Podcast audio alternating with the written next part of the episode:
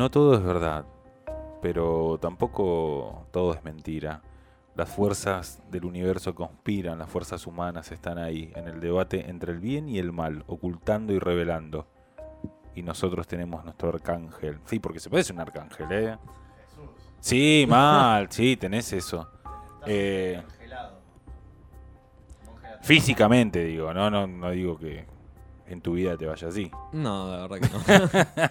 ¿Qué tenemos, Seba, para hoy? bueno, hablando de, que cayó es otro.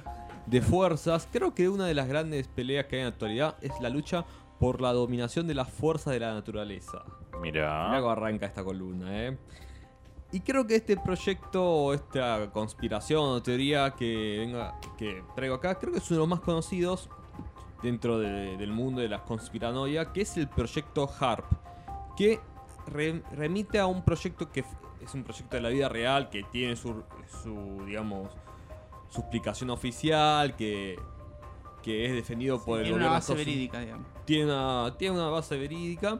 Bueno, el proyecto HARP, que viene en inglés, que es High Frequency Active Aurora Research, que sería Programa de Investigación de Aurora Activa de Alta Frecuencia. Es un proyecto que inició en 1993, tiene su base en Alaska y tiene como objetivo la investigación de la ionosfera. Vas a ver si buscan fotos del proyecto HARP.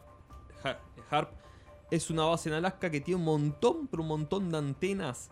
Así como son casi 14 eh, hectáreas que concentran casi 300 eh, antenas. Tipo el centro de Loma, que arriba de cada edificio tenés una antena.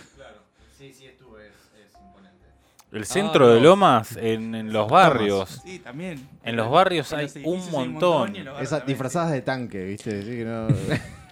En un momento la gente en los barrios encontró el sheite de que las empresas te pagan X cantidad de guita para poner en tu patio una antena. Sobre todo cuando se el inició la, eh, sí, la cuestión del 4G que necesitan como de antenas más chiquititas para cubrir Sí. porque tiene mucho menos- Terreno, ¿eh? No te digo, Sí, no, sí. terreno, casa. Ojo, tiene que tener ciertas características y un punto de apoyo tal nunca vieron que están agarrados con tensores de Sí, sí, sí. tenés que pedirle permiso a varias gente, no solamente un En el barrio no pueden tener más hijos, pero la señal está, está al palo. pueden ver Eh, YouTube. tipo nada más, ¿eh?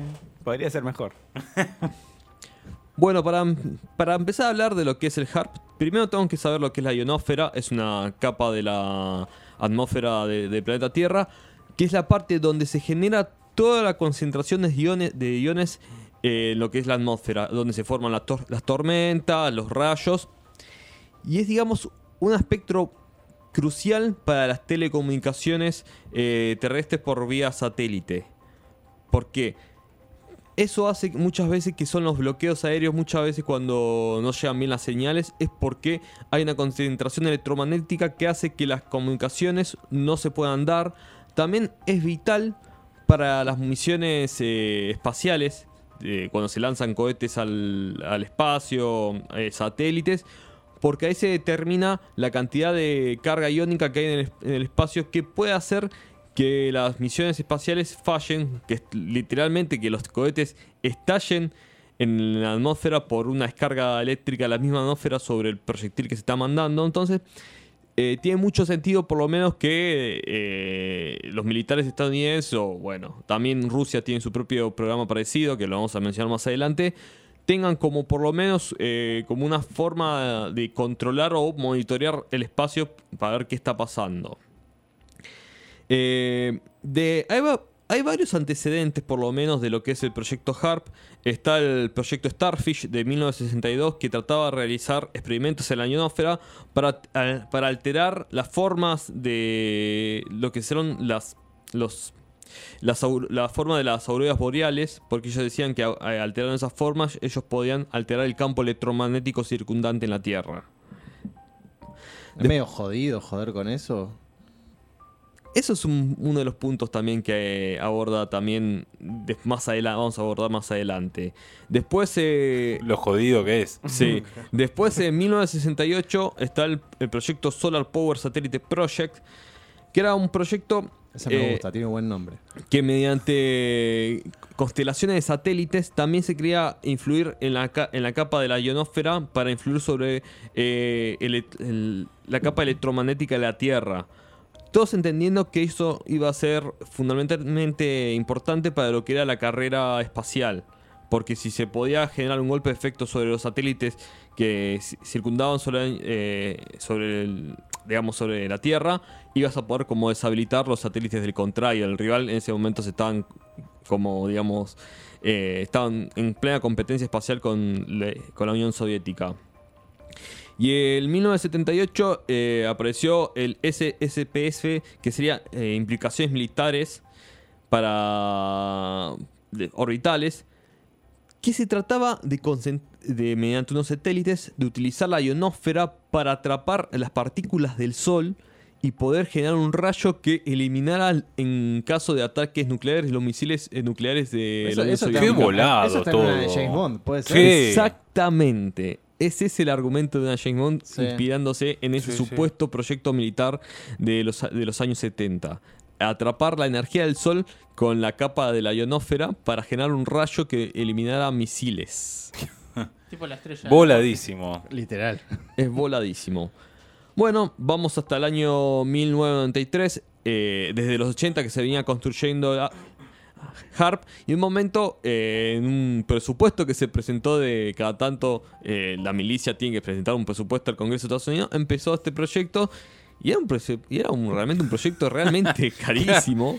Eran casi 20 mil millones de dólares destinados a un campo lleno de, de antenas. Y que cuando empezaron a ver las fotos, por lo menos del campo, se preguntando: ¿qué es esto? Es decir, Claro. Mierda. ¿Qué carajo es esto? Rápidamente empezó a, especularse porque se dio un detalle mínimo que se hablaba de sobre, la ionósfera.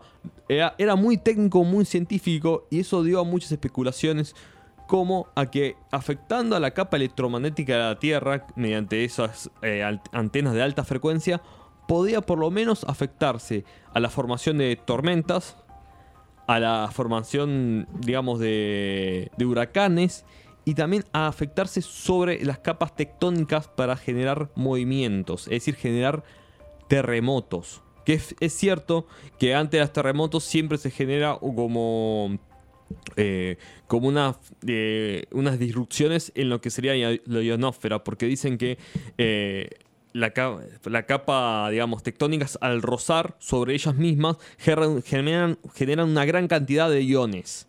Porque claro, si te sacas un pullover y hace chispa, Sí, sí. si, si rozan dos capas de tierra. Dicen que se generan también tormentas.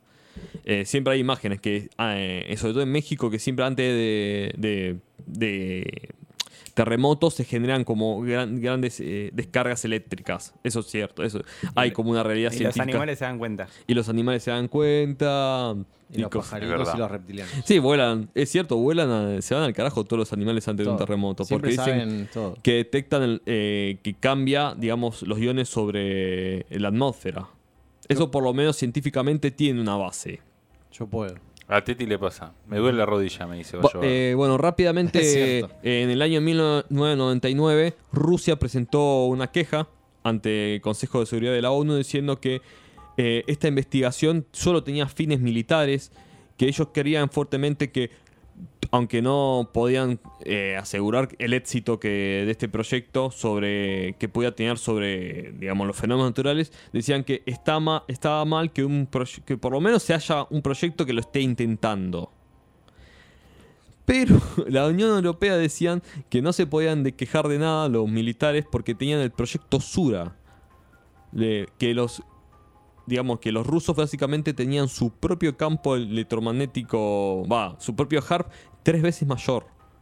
Ah, ellos también lo estaban intentando. También estaban intentando eh, en lo que sería la parte más eh, occidental de, eh, de Siberia, tenían el proyecto Sura, que eran de similar características y que ellos decían, si se están quejando los rusos que tienen un proyecto similar, quiere decir que algo de eso hay.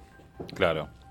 Y nos vamos a ir hasta el año 2005, donde... Pero estos- digo, ¿por, por qué si vos haces poner, yo soy Rusia y tengo e- ese vasto imperio y voy a hacer un proyecto como el HARP en mi territorio?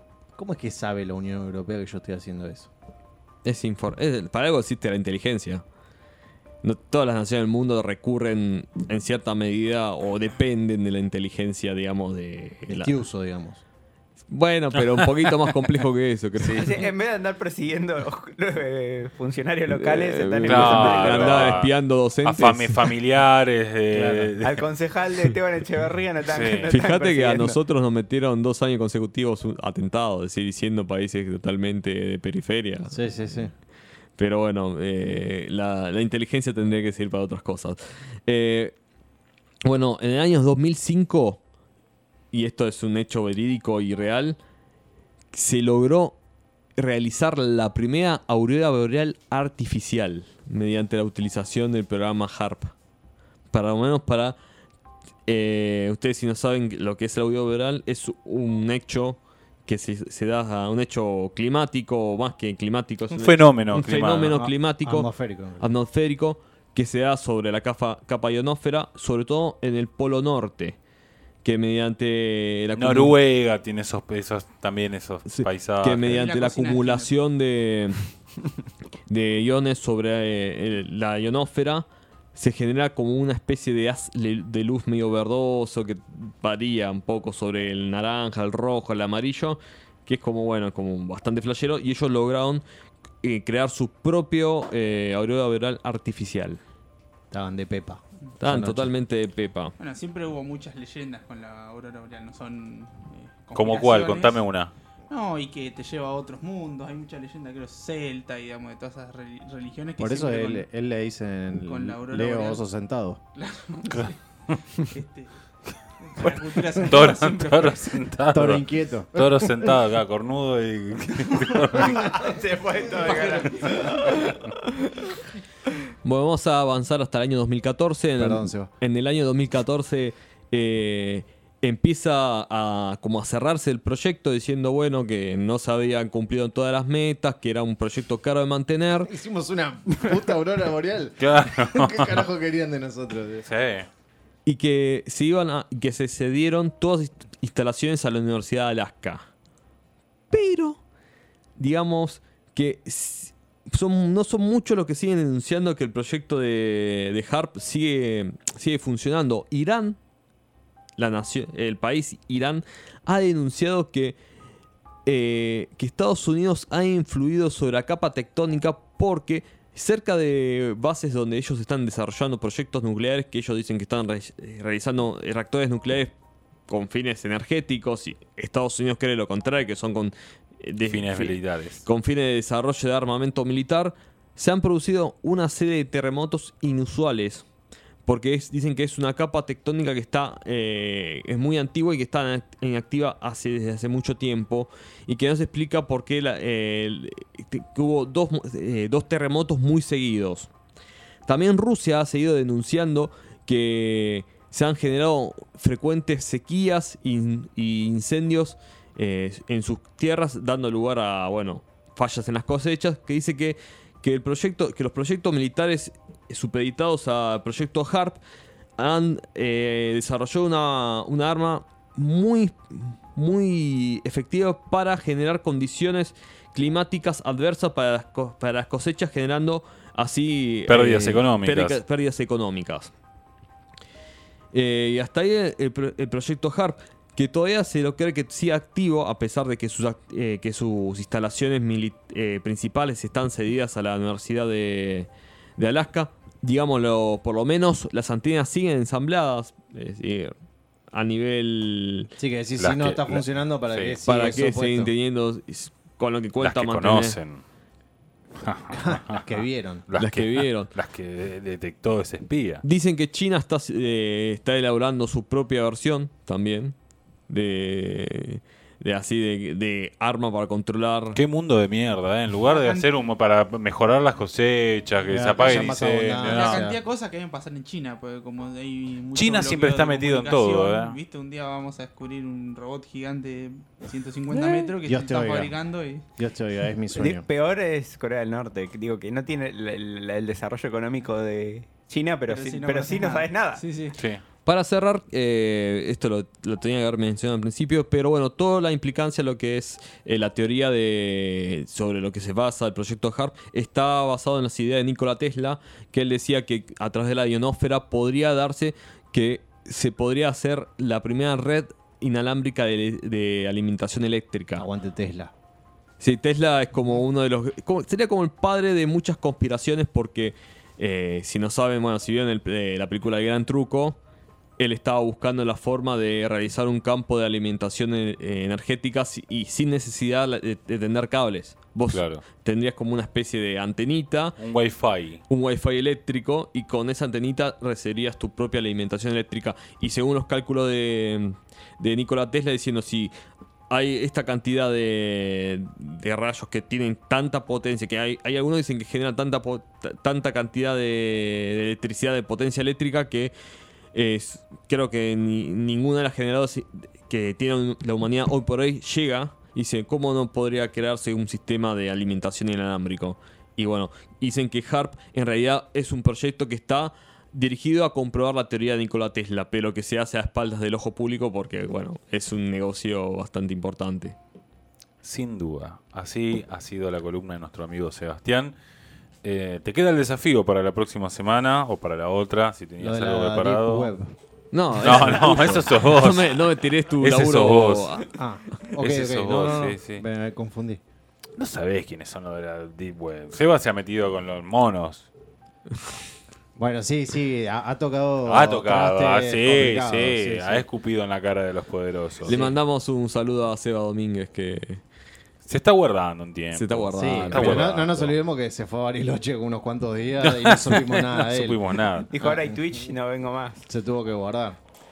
Esto ha sido No todo es verdad, no todo es mentira. Vamos con una canción, enseguida volvemos con más fronteras urbanas.